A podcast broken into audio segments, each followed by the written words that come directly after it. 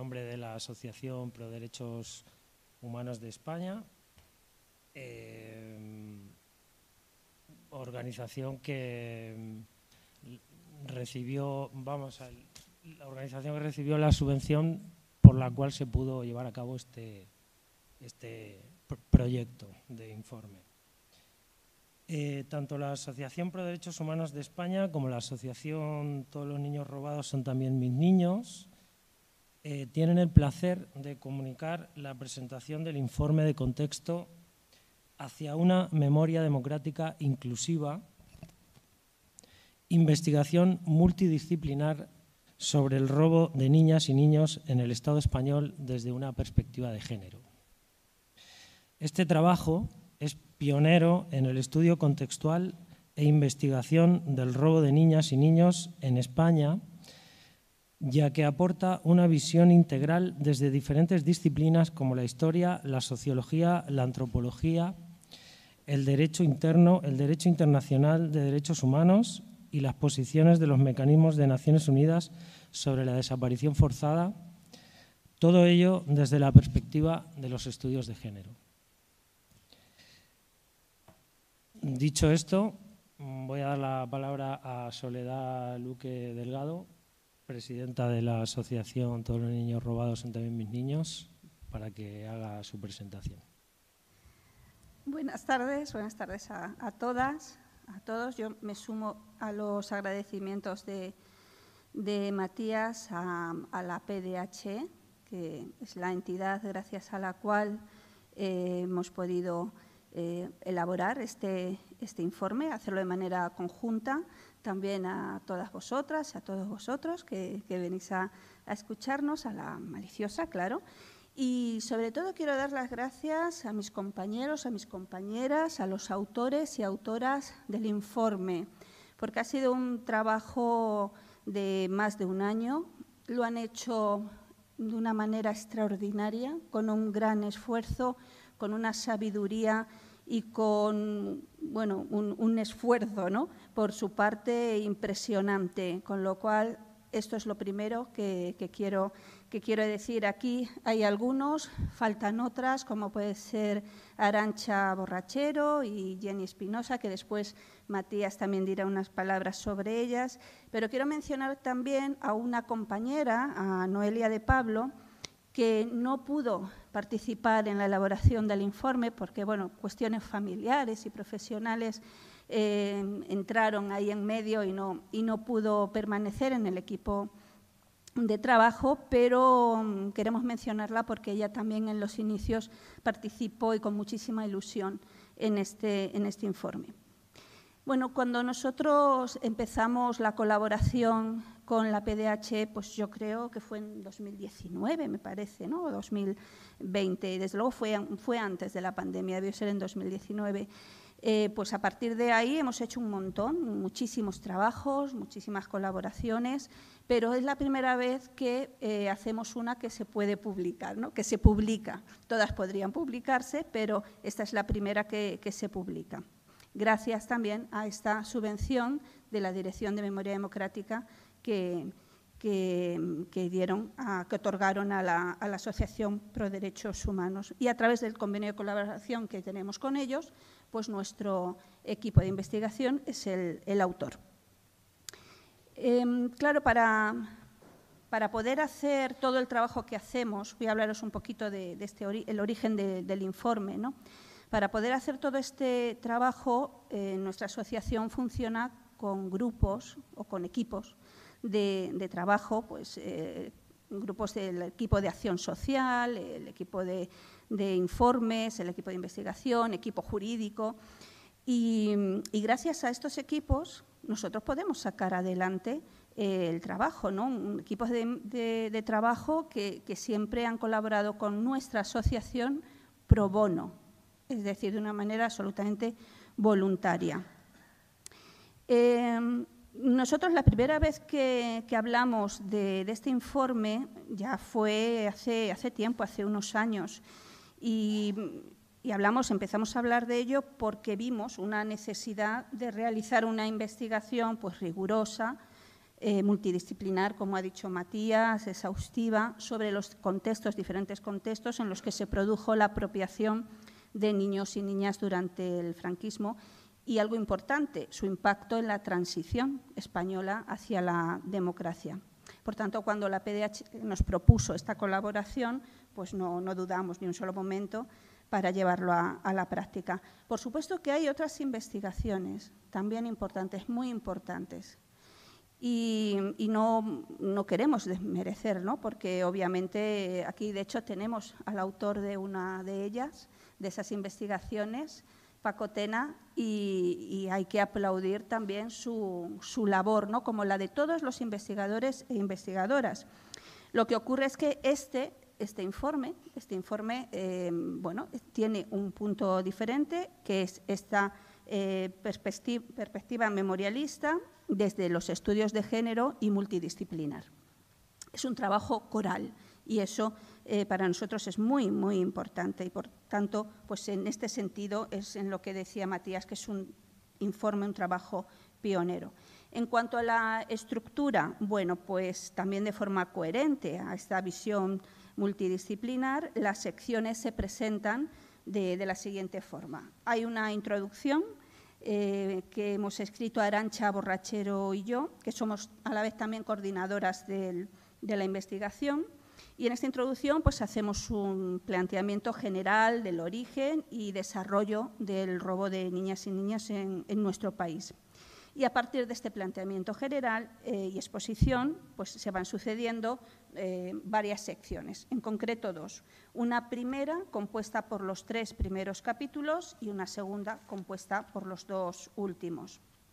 En los tres primeros pues abordan factores históricos, políticos, esto lo estoy leyendo para que no me confunda nada, eh, factores históricos, políticos, religiosos, sociales e, e ideológicos del crimen eh, en estos tres capítulos. Franquismo, subjetividad católica y transición, la apropiación de bebés en el Estado español por Matías, Matías eh, Biotti, las mujeres durante la Segunda República, el franquismo y la transición democrática, es el marco sociojurídico por Manuel, Manuel Sánchez, y Arancha, que habla mm, en su capítulo, nos hace una pregunta, ¿no? ¿De qué hablamos cuando hablamos de ideología en los casos de los bebés robados? Y los dos últimos ocupan, se ocupan de, una, de la regulación jurídica y de los principales desafíos que presenta este, este tema, ¿no? esta temática. Carencias de la respuesta legislativa y judicial al robo de bebés, que la ha realizado Maite Parejo, y el robo de niños como desaparición forzada, una mirada desde los derechos humanos que la elaboró eh, Jenny Espinosa Bastidas. Eh, para terminar, y antes de, de dar la palabra a los autores y a la autora, tenemos que decir que este informe de contexto es un paso más en el largo camino hacia el conocimiento de uno de los crímenes más abominables que pueda producirse contra una mujer, en este caso contra miles de mujeres y su familia, sus familias, el robo de sus hijos e hijas y el desarraigo resultante de la usurpación de la identidad de origen. Esperamos que la presente investigación ayude a difundir los hechos ocurridos y a sensibilizar sobre el daño ocasionado. Deseamos que proporcione orientación sobre las claves jurídicas, ya sean legislativas o judiciales, que podrían aplicarse tanto desde el ordenamiento interno como desde el derecho internacional de los derechos humanos, en futuras investigaciones que traigan verdad, justicia, reparación y garantías de no repetición a todas las víctimas de desaparición forzada de menores en el Estado español. Bien, y ahora pues vamos a, comenzar con los autores. Vamos a hacer una presentación cada uno de su capítulo de alrededor de unos 10 minutos para luego dar pie a un diálogo con quien quiera participar. Eh, como ha dicho Soledad, pues este informe ha sido posible gracias a una subvención otorgada por la Secretaría de Estado de Memoria Democrática a la Asociación Pro Derechos Humanos de España y nace, como también ha dicho Soledad, de eh, la colaboración entre la APDH y todos los niños robados son también mis niños. Voy a presentar al equipo que ha participado en el informe. Quizás os va a sonar un poco raro porque me voy a presentar a mí mismo. Eh, en primer lugar, pues Matías Bioti Barbarato, yo, eh, doctor en Sociología y Antropología por la Universidad Complutense de Madrid, profesor tutor de Antropología Social en la Universidad Nacional de Educación a Distancia, forma parte de la Junta Directiva de la Asociación Pro Derechos Humanos de España. Manuel Sánchez Moreno, eh, doctor internacional en Ciencias Jurídicas por la Universidad de Córdoba, profesor contratado en la Universidad Internacional de La Rioja, UNIR, donde dirige el máster en Cooperación Internacional al Desarrollo, Gestión y Dirección de Proyectos. Aranzazu Borrachero Mendíbil, que no, no está presente, catedrática en el Departamento de Lenguas y Literaturas extranjeras en en Queensborough Community College y en el máster de Humanidades Digitales del eh, Graduate Center, Centros de la Universidad Pública de Nueva York, directora del Archivo Digital Mujer y Memoria y Maternidades Robadas. Maite Parejo Sousa, al final de la mesa, eh, abogada ejerciente especializada en Derecho Penal, Derecho Penal Internacional y Derechos Humanos. Actualmente es socia del despacho de abogados Mayo Legal, profesora en la Universidad Internacional de La Rioja, UNIR. Jenny Adriana Espinosa Bastidas, que no está presente, es trabajadora social en la Universidad Nacional de Colombia y docente orientadora en la Secretaría de Educación del Distrito, Bogotá.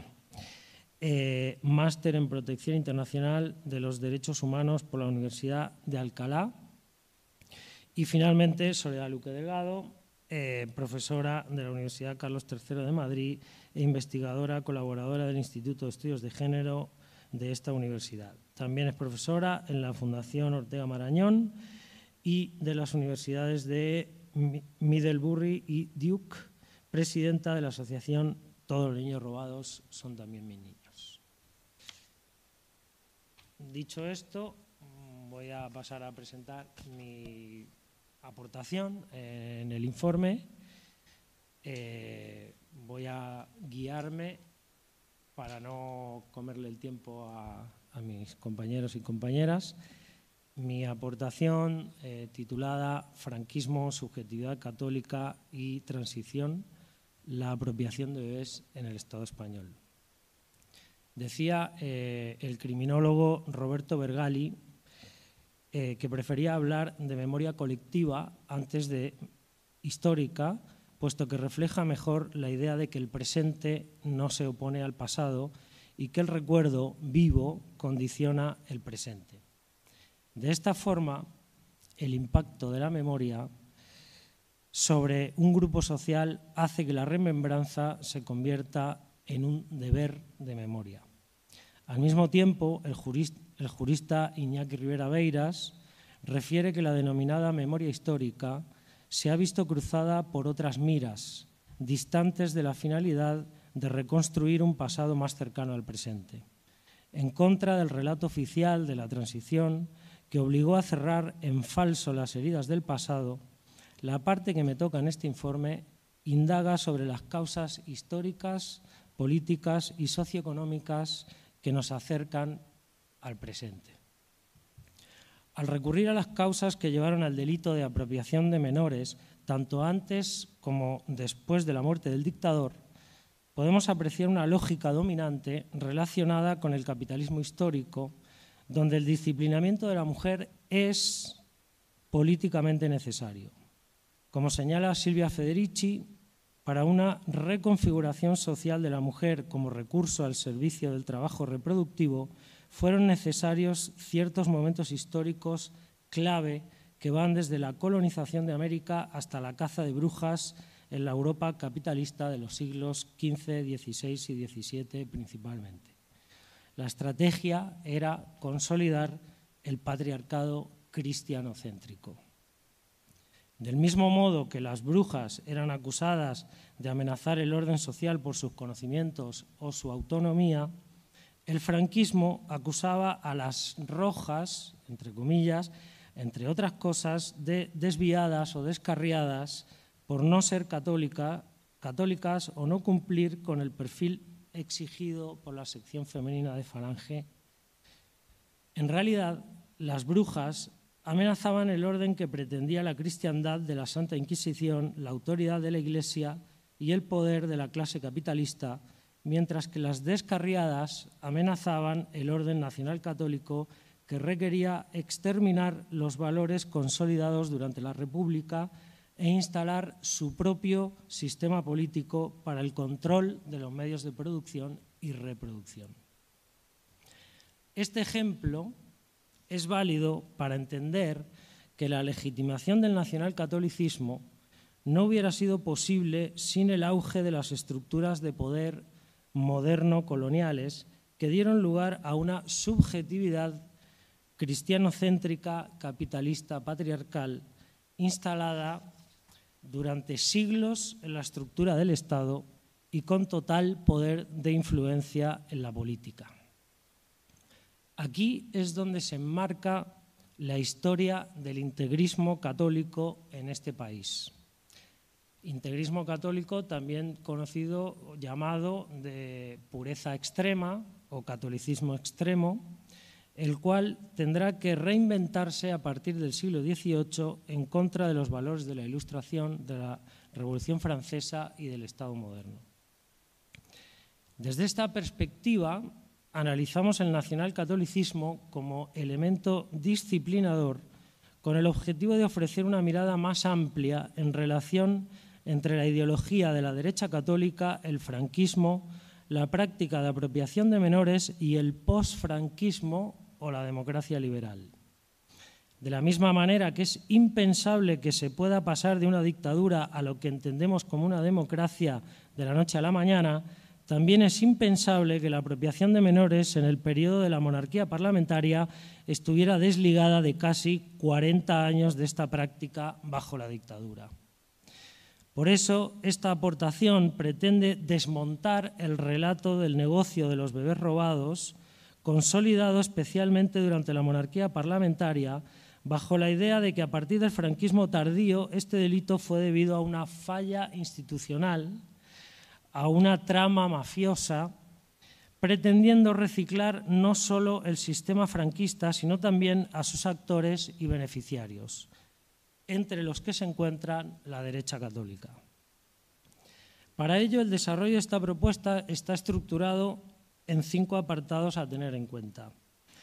Una primera introducción y explicación de los antecedentes socioeconómicos que dieron lugar al nacionalcatolicismo, un análisis del contexto político y las raíces ideológicas del franquismo, donde encontramos a la Asociación Acción Española y las alianzas de la derecha católica con las derechas del momento, que dieron lugar a la cruzada cristiana o recristianización de España, la cual se mantendrá en el ADN del Estado.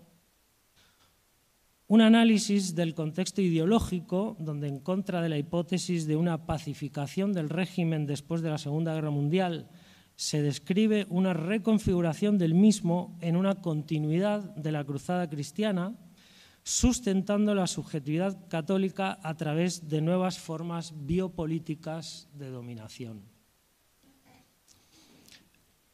Buenas tardes. Un cuarto apartado donde, teniendo en cuenta lo anterior, se analiza la influencia del nacionalcatolicismo en la denominada transición, el papel del Opus Dei y el imperialismo para el desarrollo de las políticas neoliberales en la monarquía parlamentaria como consecuencia de una especie de plan cóndor a la europea, la denominada Operación Gladio. Y por último, un quinto apartado dedicado a deconstruir la idea del negocio de los bebés robados como parte del discurso oficial que legitima la transición como un éxito de la democracia. Una idea, la del negocio, que vacía de contenido el hecho de que quienes participaron de este delito de lesa humanidad, tanto antes como después de la muerte de Franco, lo hicieron dentro de espacios institucionales no exentos de una posición ideológica determinada y articulada a la perfección con la narrativa de la transición. Para terminar, tomar el pensamiento de la politóloga Pilar Calveiro, damnificada por la dictadura argentina, quien refiere que la memoria concebida como formas diferentes de articular lo vivido con el presente no es neutral. Y según el modo en que se desarrolle esta relación, se construirá un relato resistente o, por el contrario, funcional al poder. Evitar el relato funcional al poder, la falsa conciencia, debe ser nuestro compromiso con las personas damnificadas ya que de lo contrario corremos el riesgo de asumir la propia dominación en una violencia simbólica que busca distanciar el pasado del presente y asegurar la dominación de una clase sobre otra. Muchas gracias.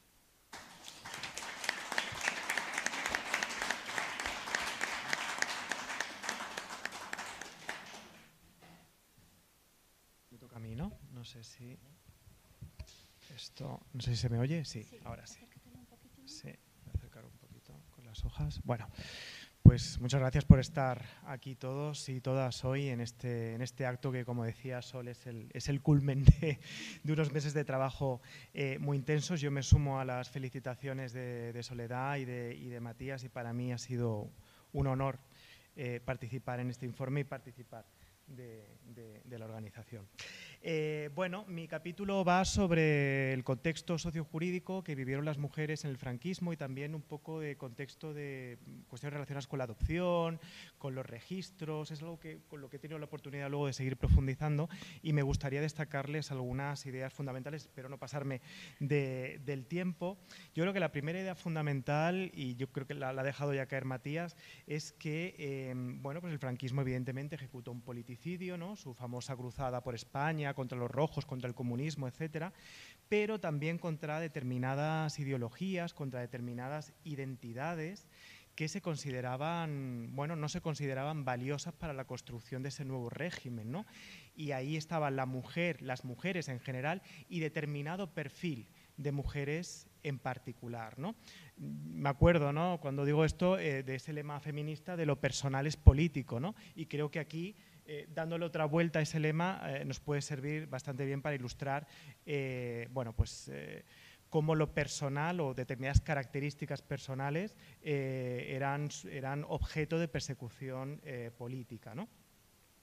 Otra idea, esto ya estaba, digamos, esta idea de, de familia y de la importancia de la natalidad para el franquismo estaba desde los de la legislación franquista, las leyes fundamentales del reino, por nombrarles una de ellas, el fuero de los españoles, hablan de la importancia de la familia tradicional y el matrimonio uno e indisoluble, por supuesto un matrimonio ah, por la Iglesia Católica, como Dios manda, evidentemente, y también dice em, en el artículo 22 que se protegerá especialmente a las familias numerosas.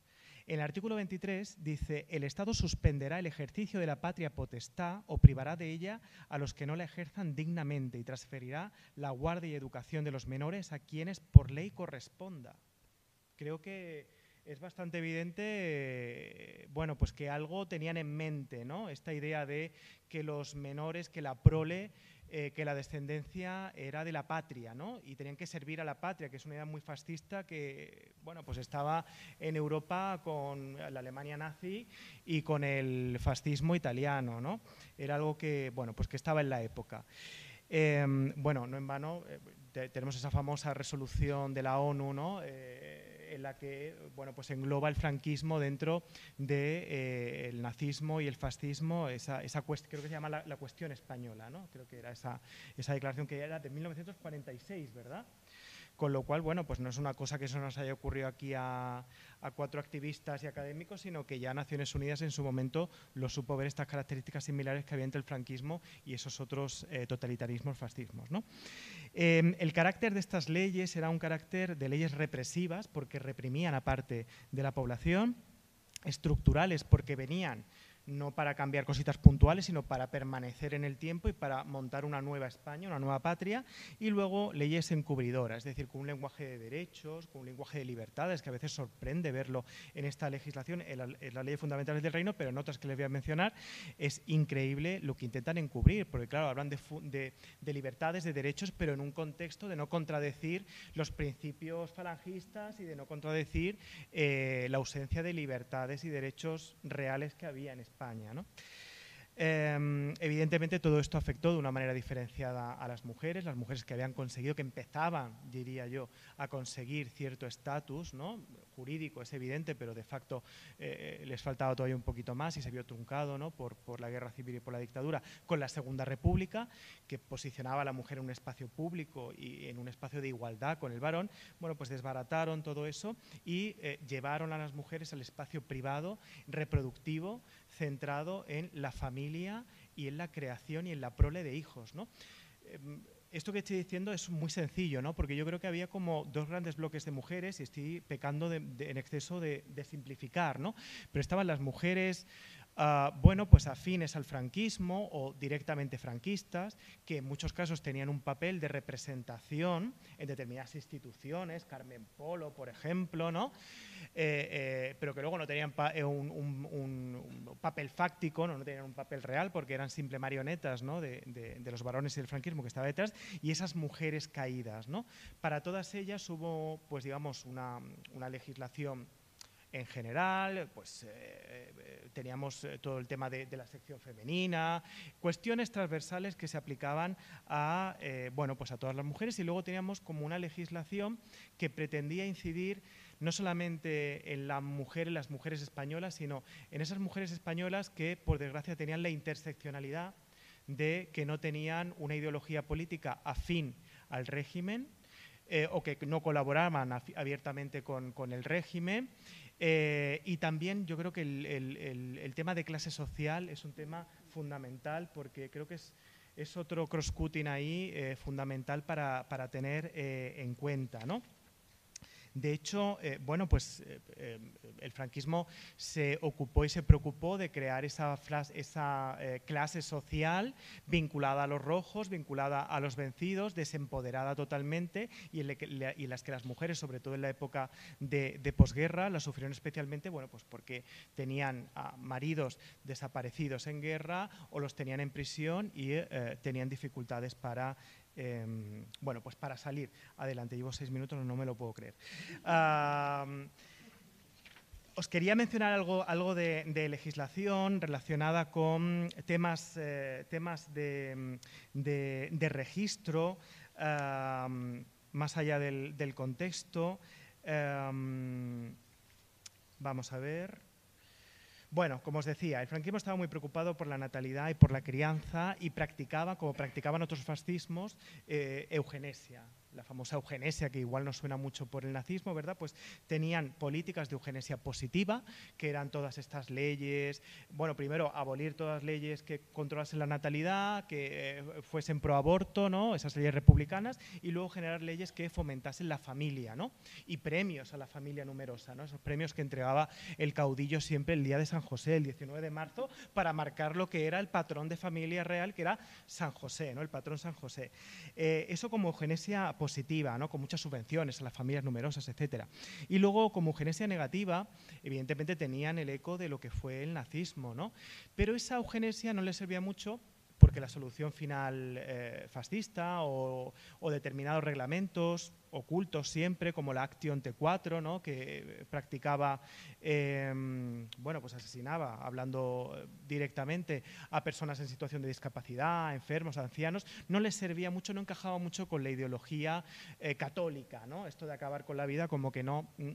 Y entonces, bueno, pues a través de una serie de, teorías, que es muy difícil resumir, quizá os suene este señor Vallejo Nájera, era solamente uno de ellos, había muchísimos más, em, decían que eh, bueno, pues esa perversión que encarnaba pues el gen rojo y que encarnaban eh, determinados prototipos de personas se podían modificar en su descendencia mediante la reeducación, una reeducación que realmente se convirtió en un eufemismo para hablar de robo de bebés. Yo he encontrado que esa, reeducación que se menciona en, los escritos de Vallejo Nájera y en otros muchos más, eh, y esa, esa reubicación, recolocación de niños a familias afines al régimen, que mencionan multitud de leyes sin cesar, es realmente el eufemismo para no decir robo. ¿no? No, podían decir robo, porque además tenían que dar una imagen. El régimen se preocupó mucho de la imagen que daba al exterior y eso justifica eh, determinadas sintaxis y, determinadas palabras que utilizaban en la legislación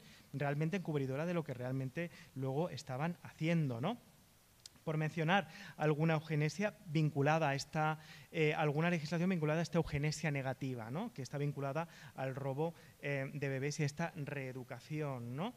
Em, por ejemplo, todo el tema, eh, por ejemplo, la ley de 23 de noviembre de 1940 sobre protección de eh, huérfanos eh, que tenían padres fusilados o estaban encarcelados o, desaparecidos, ah, decía que daba la primacía de estos menores al régimen, la tutela la tenía el régimen y permite otorgar la guardia y custodia de menores sin padres conocidos a familia de, abro comillas, reconocida moralidad desde el triple punto de vista religioso, ético y nacional. Es decir, no valía la buena voluntad, no valía los fondos económicos, que la familia tuviese un acomodo, una comodidad habitacional para el menor, para los menores, sino que tuviesen, bueno, por cierto empaque religioso, ético y por supuesto acorde con los valores nacionales, ¿verdad? Otra ley que a mí me parece fundamental, de 4 de diciembre de 1941, sobre inscripciones en el registro civil de niños repatriados y abandonados, facilitaba el cambio de nombres a los huérfanos por los más usuales, ¿no? es lo que decía la ley. Le podéis cambiar los nombres por los más usuales, no os, eh, eh, em, eh, devanéis mucho los, los, sesos. ¿no? Y textualmente la ley dice, el nuevo Estado, que con actuación tan tenaz procura por diferentes medios reintegrar física y espiritualmente dichos niños a la patria, debe adicionar las medidas de protección a los mismos con un procedimiento sencillo, rápido, que facilite su inscripción en el registro civil. No había garantías procedimentales ni administrativas, era eh, increíble. ¿no? Em, otra legislación es referente a las eh, reclusas que ingresaban con sus hijos en las prisiones la orden del 30 de marzo de 1940 hablaba de que una vez cumplidos los tres años de esos niños se podía proceder al destete y esos niños pasaban a una serie de instituciones. De hecho, la ley menciona que pasaban eh, explícitamente a las juntas provinciales de eh, protección de la infancia, pero había otra serie de... Em, em, ¿cómo decirlo?, de eh, instalaciones de, me sale la palabra en inglés, de, mm, de, establecimientos, perdón, gracias, de establecimientos ¿no? que dependían de estas juntas de la infancia, que dependían de la protección ah, de determinadas, del auxilio social, que dependían de, em, de, otras cuestiones que vamos a ir viendo un poquito más adelante, madre mía, ya voy fuera de tiempo, eh, en las que se ejecutaban estas leyes, o sea, la laxitud de estas leyes y realmente se daban a los niños a los bebés, de una manera familiar y personal sin ningún tipo de, eh, control. ¿no? Hay otra legislación eh, que tutela la maternidad, que tutela el parto, ¿no? como esa legislación que hay referente al, al, em, parto anónimo, ¿verdad? Eh, y luego ya para terminar, porque la vorágine jurídica y normativa es, impresionante, sí que eh, había otras, otras figuras, se crean como otras figuras, ¿no? marcadas también por la, por la eh, beneficencia, que son figuras similares pero, pero que no son de adopción, ¿no? Como eh, eh, eh, el protector social, ¿no? la figura de, protector social que sale en el decreto 2 de junio de 1944. ¿no? Y luego todo esto, toda esta maraña convive, todas estas figuras ¿no? de, acogida, de protección, de familias afines al régimen, de la figura de protector social que he mencionado, conviven con toda una legislación o regulación de la legislación que, venía del código Civil sobre la adopción, que en principio estaba controlada por los tribunales, por eh, los tribunales de menores. Pero claro, eran tribunales de menores que, como dice la ley de 13 de diciembre de 1940, y podemos deducir, os lo adelanto ya, que no ofrecían ningún tipo de, garantía, eh, decía que em, los titulares de menores fijaban que eh, las personas que podían componer esos, esos tribunales em, podían colocar al menor bajo la custodia de otra persona, familia o de una eh, eh, sociedad titular. ¿no? Y decía que el ejercicio de la facultad protectora del tribunal podía adoptar la medida de suspensión del derecho de los padres o tutores de la guarda y educación del menor. O sea, podían actuar con absoluta discrecionalidad y sin ninguna garantías. Además, el decreto 11 de 11 de junio del 48 también sobre estos tribunales tutelares de eh, menores, em, hablaba de que podían estar compuestos estos tribunales por personas con una moralidad y una vida familiar intachable, algo que también se daba en otros, en otro tipo de tribunales, ¿no? que no ofrecía la garantía jurídica porque quienes lo ocupaban, pues bueno, pues en estos de menores eh, exactamente eh, igual. ¿no? De hecho, hay una sentencia del Constitucional a 36.1991 que declara inconstitucional este artículo, ¿no? esto de mm, designar a personas con una moralidad y vida familiar intachables de esta, de esta orden que os acabo de eh, mencionar. En general nos encontramos con una legislación, y con esto termino, nada garantista, ambigua, escasamente eh, reguladora, em, que dejaba en manos de las instituciones vistas y eh, pues, procedimientos de adopción que no eran tal o adopciones irregulares eh, en un contexto de cuestionamiento de determinadas maternidades, hablando de malas madres y de la necesidad de reeducar a la prole con las familias eh, adecuadas. ¿no? Teniendo en cuenta esto y teniendo en cuenta la pervivencia en democracia, en transición y luego en democracia que hemos tenido de, esta, de parte de esta legislación y también de las instituciones ejecutoras de esta, eh, eh, de esta legislación, que son los órganos yo creo que más interesantes donde había que ir a indagar y a llamar, ahí a ver si encontramos algo. No es de extrañar que esta práctica del robo eh, de bebés fuese transmitida, sin, no me cabe lugar a dudas, en transición, a través de la transición, en absoluta democracia. ¿Por qué no iba a hacerlo si seguíamos con la misma jurisdicción, si seguíamos con las mismas instituciones y si se había convertido en una práctica social? Es verdad que en algunos casos con dinero de por medio, pero al final una práctica social vinculada a una ideología eh, franquista, como acaba de explicar eh, Matías. ¿no? Es, es difícil, eh, yo diría que es imposible pensar lo contrario, ¿no? como que esto se cortó en el 75 o en el 76 o eh, en el 77. ¿no? Y bueno, pues muy resumidamente y a pata de caballo, y perdón por haberme extendido mucho. Muchas gracias.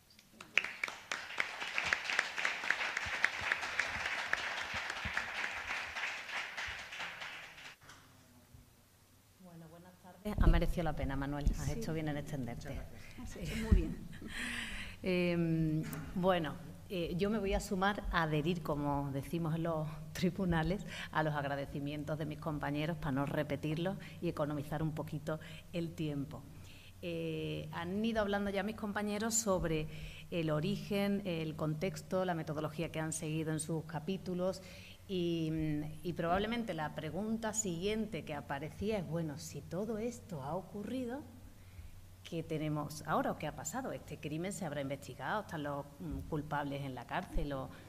No, yo creo que todos los que estáis aquí sabéis que nada de eso ha ocurrido. Y, mm, claro, un crimen tan grave, dado el marco temporal, casi 40 años o más de 40 años, más, más, más, no soy la historiadora, como se evidencia, el espacio territorial en toda eh, España Em, el número de personas, de familias afectadas, que es un crimen que no es que se cometa y es gravísimo, pero no vamos a poner otros ejemplos de crímenes muy graves, pero bueno, que ya está, se consumen, termina el delito. Y ahora la víctima recuperarse. No es que este no termina hasta que no aparece el familiar. Puede ser que después, por motivos X, no se recupere el contacto, el tiempo perdido, la identidad perdida, la familia así perdida. Yo creo que eso es muy complejo de recuperar. Hay casos en los que ha ocurrido, pero es difícil. Pero esto, al menos la tranquilidad de saber para un familiar, mi madre, eh, mi hijo, mi hermano, están bien, están vivos, estaban en una familia. Hay una angustia constante que yo creo que podría hasta ser constitutiva de tortura psicológica legalmente, sé que, me, y, hay eh, profesionales médicos que lo fundamentan y motivan en este caso también. Em, claro, todo esto, ¿qué pasa? ¿A qué obedece esta impunidad? Para mí la pregunta que me hacía, que empecé a hacerme hace mucho tiempo y que todavía a día de hoy sigo intentando averiguar cómo lograr eh, romper con esta situación de impunidad que existe. Em, las víctimas del robo de niños y de niñas comparten con el resto de víctimas de los diversos crímenes que se cometieron durante la dictadura franquista unos obstáculos, digamos, comunes. La ley de amnistía, para empezar. Todos los tribunales mm, mm, acaban antes o después citando la ley de amnistía. Em, por otra parte, la negación por parte de los jueces en España del principio de legalidad internacional. Mi parte siempre es la más aburrida. Yo de verdad voy a intentar que lo, lo entendamos, pero, pero el término es el que es. Esto quiere decir, eh, ¿qué calificación le damos? Si alguien se lleva el lápiz, es un hurto, se llama hurto si no hay violencia, y si me lo quitan con una navaja en el cuello, pues es un robo. Pues mm, esa calificación es lo que, a lo que obedece el principio de legalidad los delitos tienen que estar regulados y la gente, eso existe para que todos sepamos que yo no puedo robar el lápiz porque hay una norma que lo prohíbe, pero se tiene que existir la norma. Entonces, eh, em, aquí dicen que los crímenes internacionales, como el crimen de lesa humanidad, eh, ocurre con otros, pero en este caso una de las calificaciones posibles, que sería el crimen de lesa humanidad, no estaba tipificado en esos años en el Código Penal Español se introduce en el año 2003 que yo siempre me, eh, eh, bueno, siempre me planteo ahí. El razonamiento para mí es ilógico. ¿Cómo se puede pensar que un dictador o los que estaban a su alrededor jamás en la vida, que no son gente mm, así cortas a priori, son bastante inteligentes, van a decir, bueno, vamos a regular en el Código Penal todo lo que nosotros estamos haciendo, que tiene la comunidad o que hay en otros países, para facilitar que el día de mañana nos investiguen y rindamos cuenta. Pues evidente que no. Lo que hacen es lo contrario, autoprocurarse leyes de impunidad como una ley de amnistía, como también ocurrió aquí. Pero esto parece que, para mí es de sentido común, pero ya sabemos que el sentido común es el menos común de todos los sentidos, pues hay muchos eh, mm, que no lo comparten. Entonces negamos que eso existiera, bueno, no que no existiera, es que el, esa calificación, digamos, internacional, ese principio de legalidad internacional, en España no se aplica exactamente, parece igual que en otros países del mundo, y aquí no lo teníamos mm, calificado. Nos afecta en el robo de bebé igual que los otros crímenes, como decía. Y la tercera cuestión, o el tercer obstáculo principal compartido por todos los crímenes, que dicen, bueno, em, como no puede ser un crimen de lesa humanidad, pues estos eran delitos ordinarios. Nos vamos al Código Penal del 44 normalmente. ¿Qué tenemos aquí? Sustracción de menores, falsificación en documento público oficial, eh, detención ilegal. Ha prescrito. La prescripción famosa, que también se nombra mucho, otro concepto árido pero que también tiene su sentido. Una vez que la víctima, la persona que sea, es víctima de un delito, pues no puede estar toda la vida pensando si quiere denunciar. Hay que dar un poquito de seguridad jurídica a todas las partes siempre. Tiene un tiempo, según la gravedad del delito, el Código Penal va regulando más o menos. Eh, pero en este caso, por muy grave que no, la suposición al parto, y tal, pues claro, con los años que ha pasado, ha prescrito. Eh, lo siento, muchas gracias por venir. Vaya a asustar a su casa, igual que ha mm, llegado hasta aquí. Y a eso, además, que es compartido por todas las víctimas de crímenes, como digo, el franquismo, hay unos obstáculos, en mi opinión, concretos más particulares de las víctimas del robo de niños y niñas o del denominado que conocemos siempre como el robo de bebés. Por una parte, la falta de acceso a los archivos. Se pide información a hospitales, a lo que sea. Si lo piden las víctimas, luego no se lo dan. Si algún juzgado que se han incoado algunas diligencias lo pide, nunca hay nada o no está legitimado si vamos directamente y si lo pide un juez es que no están los archivos ya porque son más antiguos, se quemaron, hubo una inundación en el sótano del hospital, pasó uno, nunca aparecen. Por otro lado, la falta de que exista un censo y una base de ADN. Porque si las investigaciones que se han producido, que no son muchas, en algún lado, si yo fuera tan ordenada como Manuel, lo iría pasando. 2.136 diligencias. de investigación, de las que solo, aquí está, 526 dieron lugar a procedimientos judiciales. Esto está en un informe de Amnistía 2021 que es muy bueno y recomiendo la lectura a todos y a la vez que el nuestro también. Entonces, eh, eh, eh, el número, claro, algunas ha habido, pero acaban todas archivadas. Si pensamos en que el delito se cometió robaban al niño en Sevilla y se lo llevaban a Barcelona, como hagamos investigaciones en, en el juzgado de instrucción de Sevilla, porque el robo se produjo allí y no crucemos datos, ni tenemos censo, ni tenemos base de ADN, ni investigamos nada, nada más, es imposible conocer el alcance del crimen. Y luego, si como decimos, es probable que se haya cometido un crimen de lesa humanidad que implica que es un ataque generalizado y sistemático, hay que investigar ese contexto yo digo muchas veces con Sol y con muchos, y lo compartimos, mm, eh, eh, mm, vamos, al menos con Sol lo comparto. No estamos diciendo esto sí o sí es un crimen de lesa humanidad, siempre y en todo momento. O sea, lo que, lo que están pidiendo las víctimas, para empezar, es que se investigue porque si no se investiga no se puede de verdad delimitar, pues es que en estos 50 años o 60, o no vamos a decir 100, es que no quiero causar que nadie se moleste con el año que dé, o 120 años era un crimen de lesa humanidad.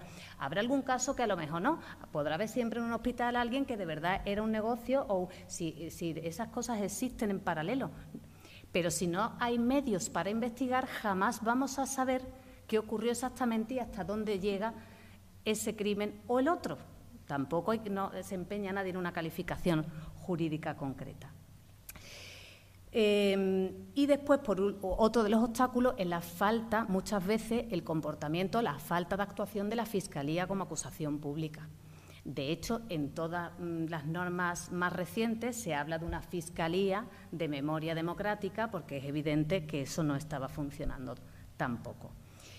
Eh, en el informe, para ilustrar todos estos obstáculos y peculiaridades, eh, expongo el caso de Pilar, que está aquí, Pilar Navarro, a la que le agradezco enormemente la generosidad que tuvo porque me facilitó resoluciones judiciales, casos, documentos, todo para que esto que estoy contando desde el punto de vista teórico se pudiera ver cómo ocurre en un caso concreto en la realidad.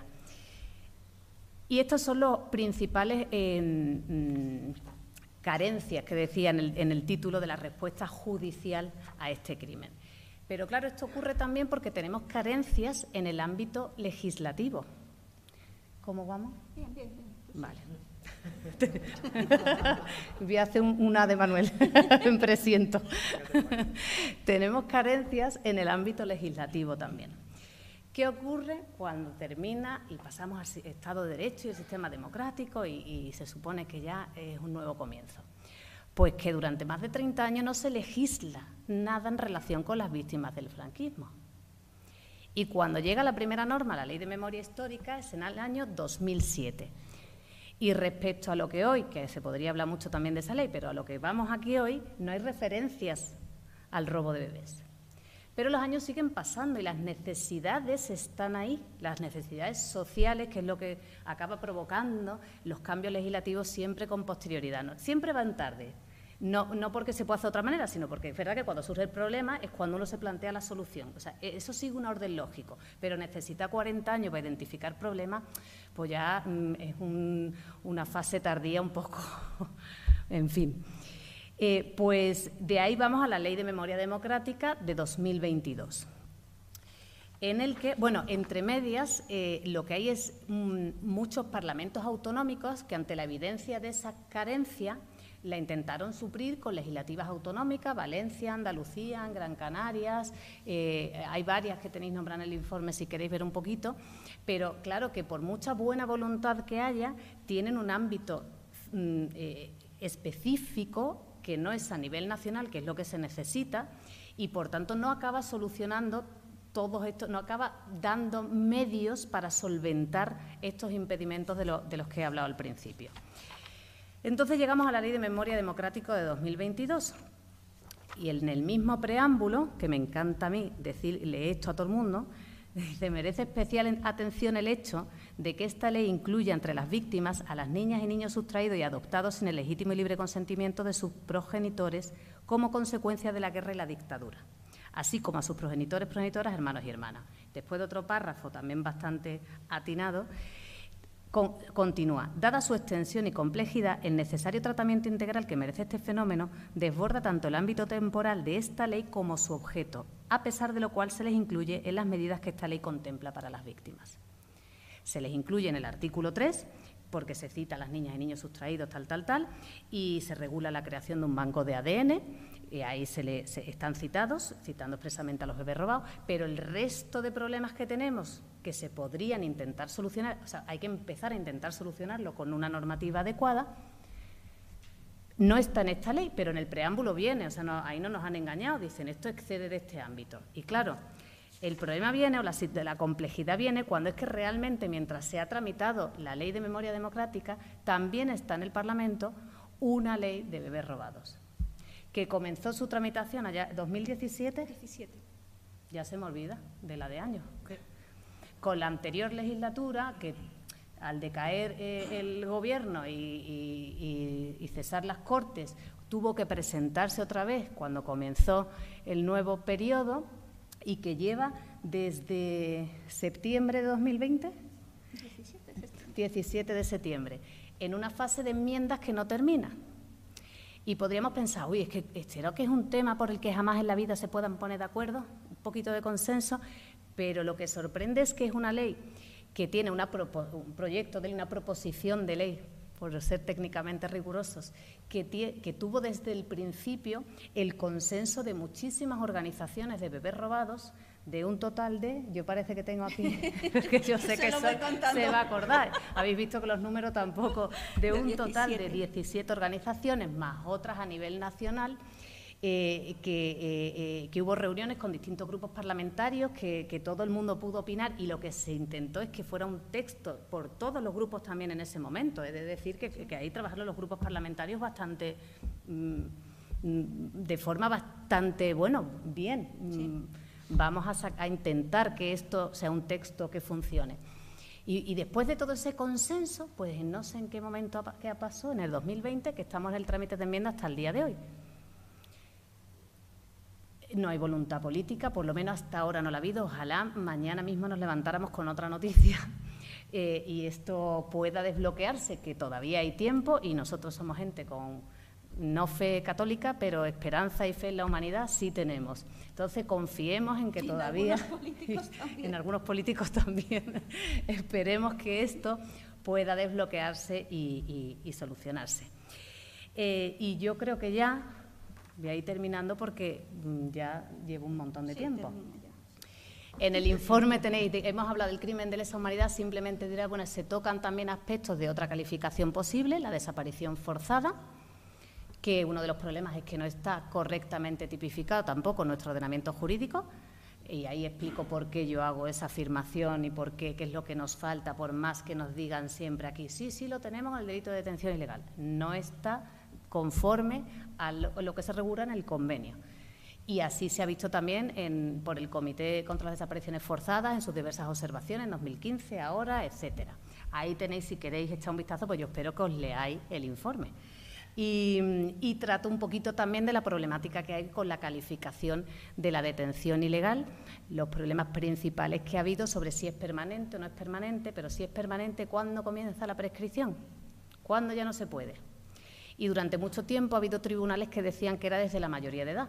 Mucho tiempo, hasta por ejemplo la sentencia del caso de Inés Madrigal, que creo que era 2018, también se afirma delito de detención ilegal, pero ha prescrito porque es desde la mayoría de edad. En mi forma de razonar, que vais viendo, digo, pero vamos a ver, si la prescripción es cuando la víctima, ya usted ha tenido mucho tiempo para decidirse interponer una acción y no la ha puesto, en un crimen en el que la víctima desconoce que es víctima del crimen, es un sinsentido pensar que porque cumpla usted 18 años ya comienza la prescripción.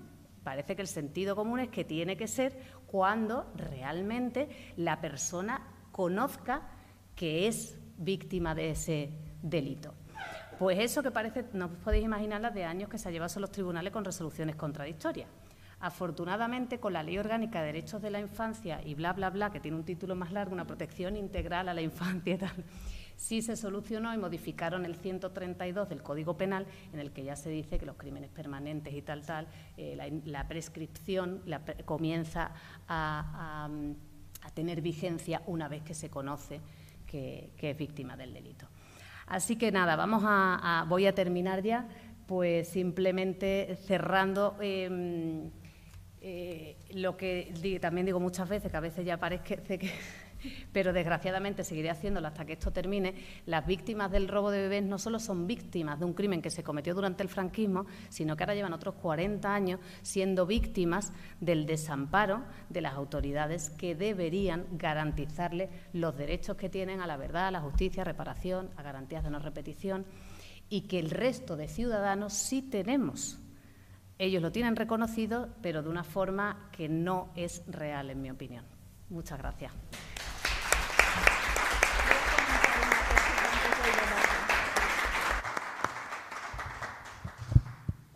Voy a hacer unos comentarios eh, antes de que eh, pasemos al, debate. Bueno, comentarios, cosas que se me han olvidado. Entonces, que ahora aprovecho porque he ido tomando nota de, menciones que han hecho los, compañeros ¿no? y la compañera. Eh, se ha mencionado el informe de Amnistía Internacional y efectivamente hay que tenerlo muy presente.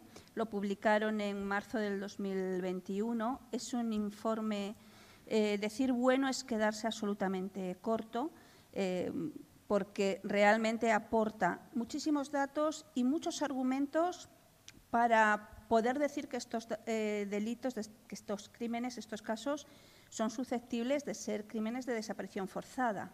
Y eso es muy importante, el tener argumentos, tanto jurídicos como de mecanismos de derechos humanos, para poder decirlo. ¿no? Y desde luego les agradecemos este, ese informe porque también ha sido una base importante para, eh, eh, posteriores investigaciones y, por supuesto, lo hemos tenido en cuenta a la hora de realizar la, nuestra. El informe este que veis aquí eh, se puede ver en nuestra web, que es bebesrobados.org es absolutamente, mm, no se puede de momento descargar, pero está en línea, se puede ver eh, perfectamente, leer y, bueno, para que podáis conocer con total transparencia lo que, lo que hemos realizado. Luego, por otro lado, si Arancha y Jenny no están aquí, es porque una está en Nueva York y otra está en Colombia, con lo cual es, imposible ¿no? que, que, estén, pero bueno, queríamos mencionarlas porque son también autoras del informe. Y por último, hay que decir que efectivamente ha habido mucho tiempo donde nos hemos sentido pues, muy desamparadas por, todos o por casi todos los eh, grupos políticos después de que sí que hubiera ese, consenso, pero no sería justo el no mencionar, o sea, sería injusto el no mencionar que, que, el 17 de enero tuvimos una reunión con la secretaria de Estado, Lili Bestringe, la secretaria de Estado del Ministerio de Derechos Sociales, eh, donde se nos expuso un compromiso muy serio em, para poder trabajar en esta ley que saliera adelante lo antes posible, ¿no? o por lo menos intentar que se desbloqueara. nosotros damos fe, estuvimos en esa reunión, damos fe de que, de que ese compromiso es serio y, queremos agradecer también desde aquí a Unidas Podemos que, bueno, que hicieran esa, esa labor, ¿no? que dieran ese paso al frente, no porque no nos hubieran ayudado anteriormente, pero sí ahora de manera pública y notoria ese apoyo está ahí y confiamos eh, enormemente en su gestión para poder sacar adelante esta, esta ley.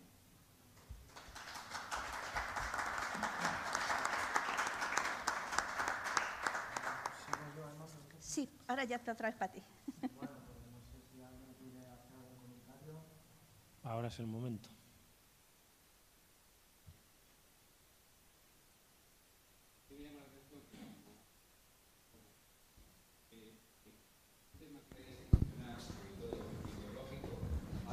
Para aprobar esa ley yo lo, que he visto que es el mayor problema es el económico, en el sentido de la, reparación, ¿verdad? Justicia, la reparación. Entonces, por otras charlas en las que hemos estado, parece que ese es el tema al final que impide la posible pues, eh, petición ¿no?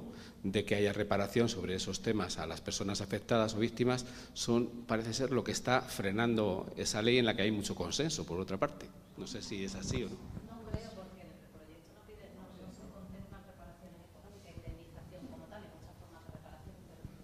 Aquí ya hay muchas formas de reparación, de satisfacción, de reconocimientos, hay, bueno, toda una clasificación que nos gusta mucho a los juristas clasificarlo todo.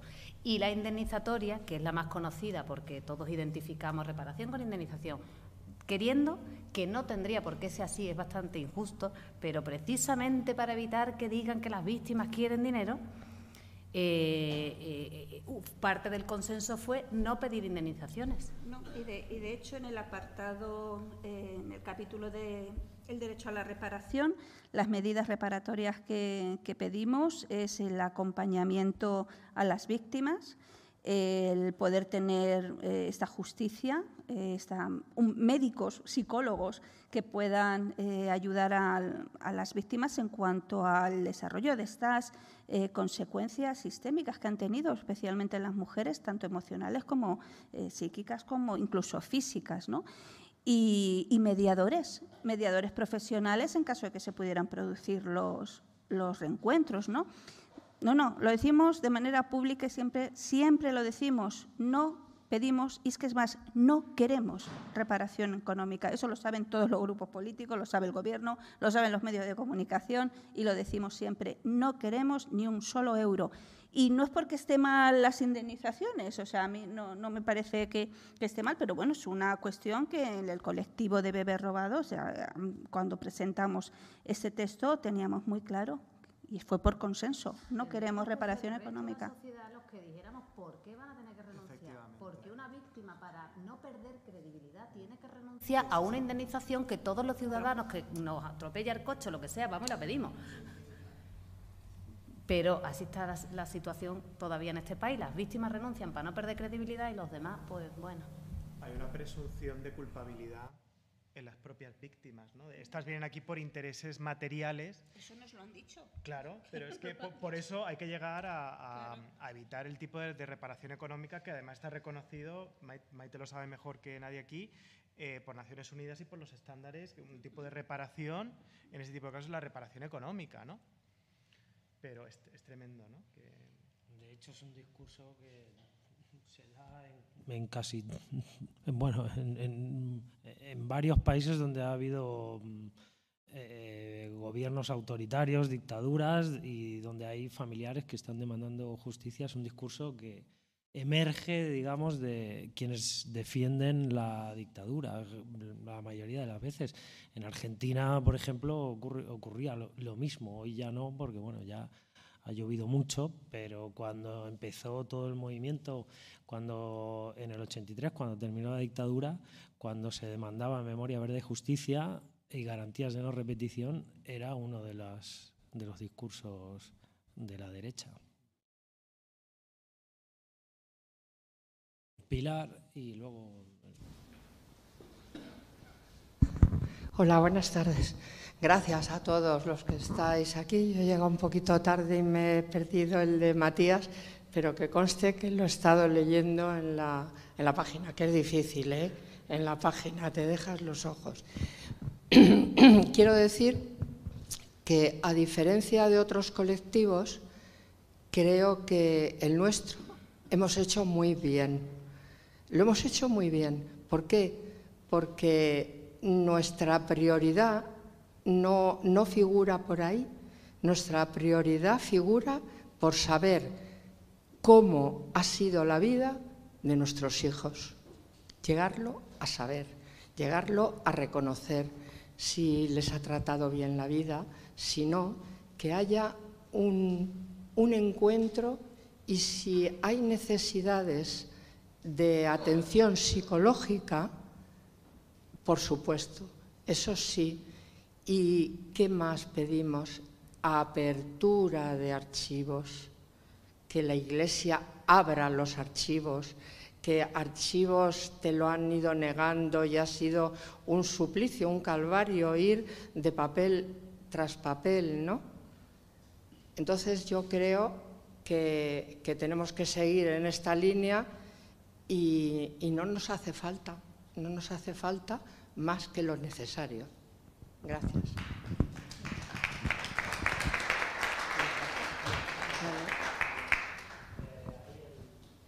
¿Quién tú? ¿Quién? Yo. Sí. Hola, muchas gracias por esta charla. He oído Opus Dei. Pues estamos apañados. Eh, la cúpula de muchos médicos y tal, Opus Dei, no te van a facilitar datos de hospitales. Los jueces, el 90% del Opus Dei. Presenta tú y a ver si te facilitan algo. Los antiguos políticos y los de ahora, también hay una casta que son del Opus. Y alguno el PSOE, me temo. Eh, la pregunta mía es ya, pues, vaya panorama que tenemos. Y bueno, y los, los curas ni hablo, y eso sí que no te van a facilitar.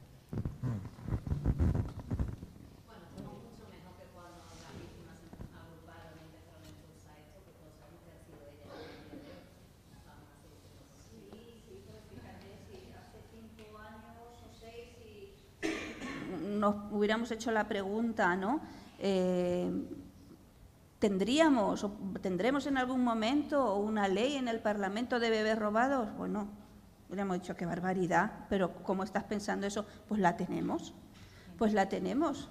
Eh, y, la tenemos gracias a, nuestra fortaleza ¿no? y gracias al ímpetu que hemos puesto para, pues para estar llamando continuamente a las puertas de los despachos, a ir al Congreso, a ser, como siempre decimos, moscas cojoneras, que, bueno, que estamos ahí, y muchos lo saben, de estar ahí, venga, venga, ¿y qué pasa con lo nuestro? ¿Y qué pasa con lo nuestro? Hasta que hay respuestas, ¿no? Entonces, bueno, yo soy muy optimista. Yo creo que hemos avanzado mucho, muchísimo. También nos hemos dejado mucho ¿eh? por el camino. Eh, pero estoy, iba a decir absolutamente convencida, iba a decir, estoy casi convencida de que lo vamos a conseguir. Lo vamos a conseguir y tendremos la ley. Y entonces con la ley podremos abrir archivos y podremos también tener ese, ese derecho a la, a la verdad, a la justicia, a la reparación no económica, a la otro tipo de reparación y a que esto nunca se vuelva a repetir. Sí, Paco.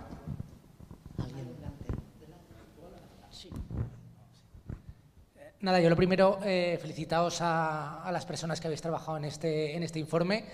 Eh, felicitaos a, las cuatro personas que estáis aquí por la exposición que habéis hecho. La verdad que he aprendido, que he aprendido muchísimo. He venido hoy con la intención de aprender y saber más y me voy con, con la sensación de que, eh, de que me lo llevo.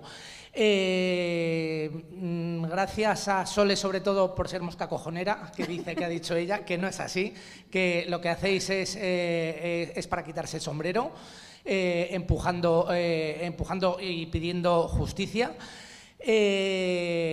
Creo que muy pronto va a salir adelante esta ley y que va a entrar en trámite parlamentario.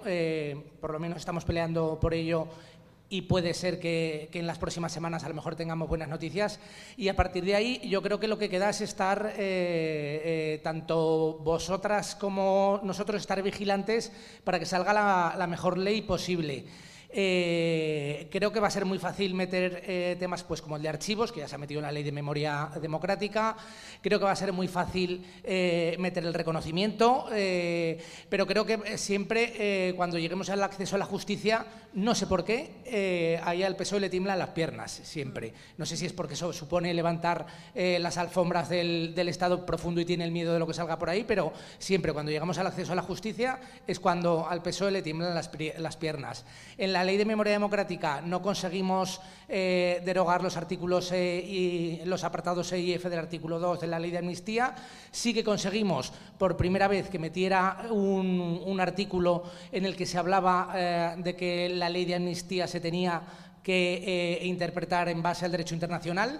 Ya hay una denuncia que contempla esto, que se presentó la semana pasada sobre, sobre torturas en la comisaría de Villa Layetana. Vamos a ver si esto, eh, si ese artículo de verdad sirve, lo vamos a ver ahora con la aplicación de los jueces. Pero mm, lo que os pediría es eso, eh, que estemos atentos entre, entre todas para, para, que el acceso a la justicia sea, sea real. Me ha gustado mucho tu intervención, tal vez porque como soy historiador y esa parte algo me suena, no soy eh, experto en derecho y entonces he aprendido mucho más todavía. Entonces creo que es la parte más importante de de la ley, el acceso a la justicia. Y ahí sí que te quería preguntar a lo mejor el tema de la... Eh, eh, de los delitos de, lesa humanidad. eh, que ya un juez eh, que todos conocemos dijo que no se podían aplicar del 2003 eh, antes del 2003. ¿Cómo podemos sortear esa, esa, parte? Que has dado unos apuntes, pero sí que me gustaría que profundizaras un poco más en, en esa parte. La calificación del crimen de lesa humanidad no gusta y es uno de los puntos o de los escollos que se pudieran tener. Y mi opinión, a todo el que me ha escuchado alguna vez, siempre ha sido que no nos importe la calificación en la ley, porque las calificaciones las da el Código Penal. No la ley de beber robado no puede calificar un nuevo delito. Tendría que ser una reforma, una ley orgánica que reforme el Código Penal. Y en realidad, el, si es o no es un crimen de lesa humanidad, lo tiene que decir un juez. No da igual lo que ponga el preámbulo de la ley que es una declaración de intenciones. O sea, verá, da igual. Yo comprendo que está bien y que siempre mm, los reconocimientos, mientras más públicos, son una forma de reparación y ayudan. Y si lo dijeran, pues ya hay una gran parte de personas que se sienten más aliviadas. Pero jurídicamente, aunque lo ponga o no lo ponga ahí, no vamos a tener, hasta que no haya una sentencia condenatoria por ese delito, no va a estar mm, calificado de verdad. ¿Cómo calificarlo? Claro, estamos en el problema que decía antes, hace falta que se investigue el contexto, que esto se haga a nivel nacional. Si hubiera una fiscalía, la de memoria democrática, que realmente investigue y destape, venga, los archivos de hospitales, los de las órdenes religiosas, y empecemos a ver de verdad que en alguna ocasión he tenido oportunidad de ver algún documento que luego se han llevado, los, cómo tenemos la declaración de fallecimiento, el nacimiento, el fallecimiento, José María pasa a ser eh, Juan María, mm, cosas así, cuando, si eso se puede de verdad investigar y aparecen muchos, y si hay un banco de ADN y se va viendo cómo era la trama y cómo las, funcionaban estas instituciones, podremos entonces acreditar en un juzgado, que es donde procede, que ese contexto existía y que es un crimen de lesa humanidad. Y si eso ocurriera, tenemos que tener un juez que haga el favor de aplicar el, principio de legalidad internacional, que ya lo hizo en Nuremberg, que decir que esto no existe es tanto como decir que los jueces de Nuremberg pues no sé lo que hicieron, que esto viene desde 1899, la cláusula Martens ya está escrito que está prohibido los crímenes contra, no contra la humanidad, no viene ahí, pero los crímenes contra seres humanos. Y además yo digo de todas formas, si la calificación, la, tipicidad, el tipificar, el escribir, como decía, que estoy intentando usar términos más, el, el, poder decir esto es un robo, esto es un crimen de lesa humanidad, es para que la gente no lo cometa, ¿a quién se le ocurre pensar, que de todas formas en España estaba, que si estaba prohibido un asesinato de uno, Puedes asesinar a uno, pero a 500 no pasa nada. Y si comparten dos ideologías de izquierda, menos va a pasar. Pues que es así. O sea, no podemos de verdad seriamente defender que no sabían que lo que hacían estaba prohibido. Entonces, o bien tenemos un juez que aplique ese principio de legalidad internacional, como en muchos países del mundo, en Argentina esto está calificado la calle Argentina como un crimen de lesa humanidad, o, o ocurre eso o hay otra opción para el Parlamento, que nos toca también, pero vamos a ir por partes. el principio de legalidad internacional también se puede introducir su correcta interpretación conforme a los estándares internacionales. Eso lo ha intentado CEA con algunas ocasiones y no ha prosperado esa iniciativa. Entonces, tenemos que tener esto y hablando ya como más en general, hay que introducir el principio de legalidad internacional, que argumentos jurídicos hay para aburrir, podría estar siete horas, vamos, te lo escribo. y luego también otra ya así de camino, en la Carta de los Reyes Magos vamos a revocar la ley de amnistía.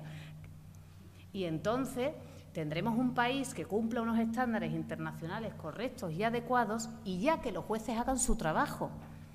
Y si nos da un juez que dice que no, las leyes las tienen que aplicar y las aplican. Pero es que ahora, claro, es más fácil.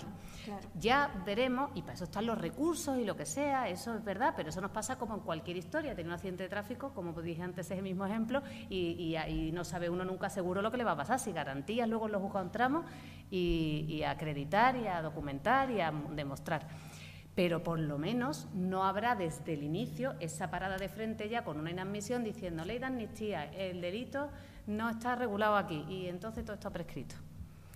Entonces, ¿se puede? Sí se puede. Esta ley va a permitir, si se aprueba, mira, esperemos que sí, va a permitir que se investiguen los hechos mejor y además con ese comité que se crea no sabemos cómo quedará, pero bueno, que no dependa si hay un fiscal de memoria que, realmente investigue, eso va a forzar, vamos, va a forzar, nos va a poner más difícil las evidencias, va a propiciar que si tú evidencias en un juzgado, en una investigación, con una querella o, o con el tipo que sea, ciertos parámetros, esté más complicado. Y luego ya pues seguimos por ese orden o por el que sea, la ley de amnistía, el principio de legalidad internacional y vamos a hacer que tengan que aplicar lo que existe en otros países en otros estados de derecho. Y ese es el objetivo de la ley. Cuando tengamos 80 años, lo mismo nos sentamos y decimos, está todo ya, ¿no? La ley de amnistía ya nos podemos ir a descansar tranquilo.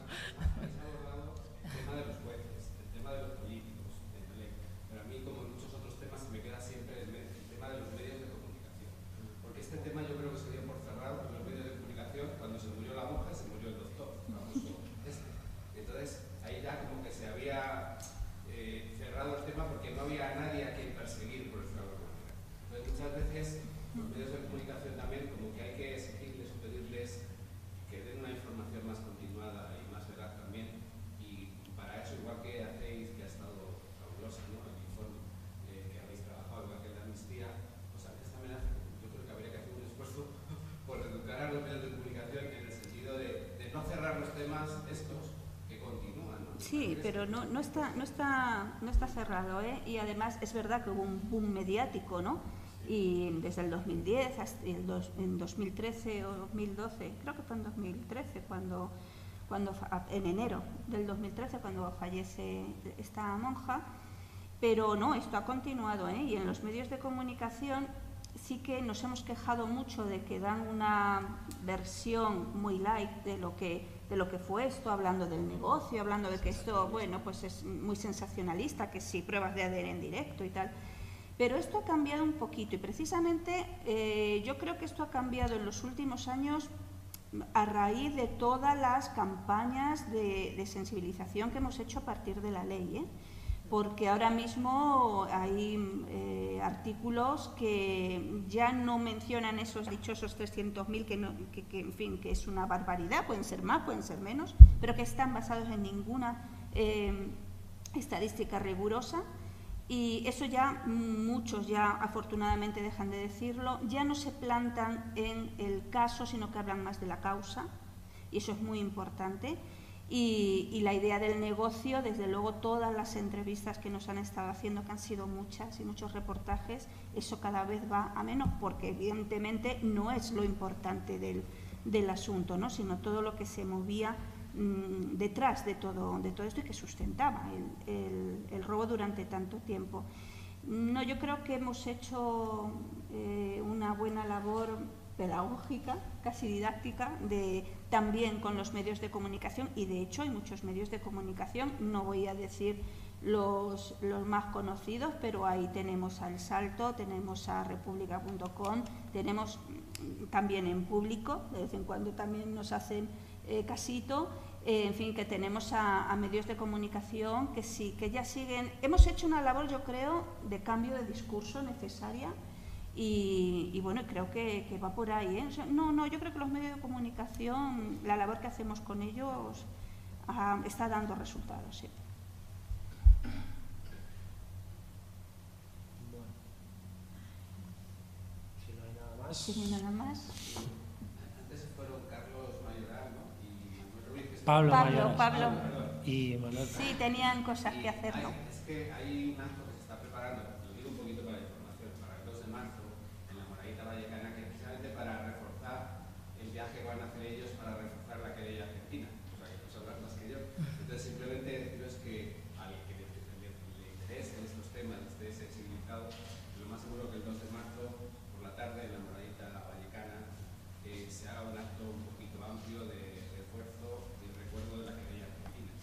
tanto nos interesa que Matías va, sería Yo también.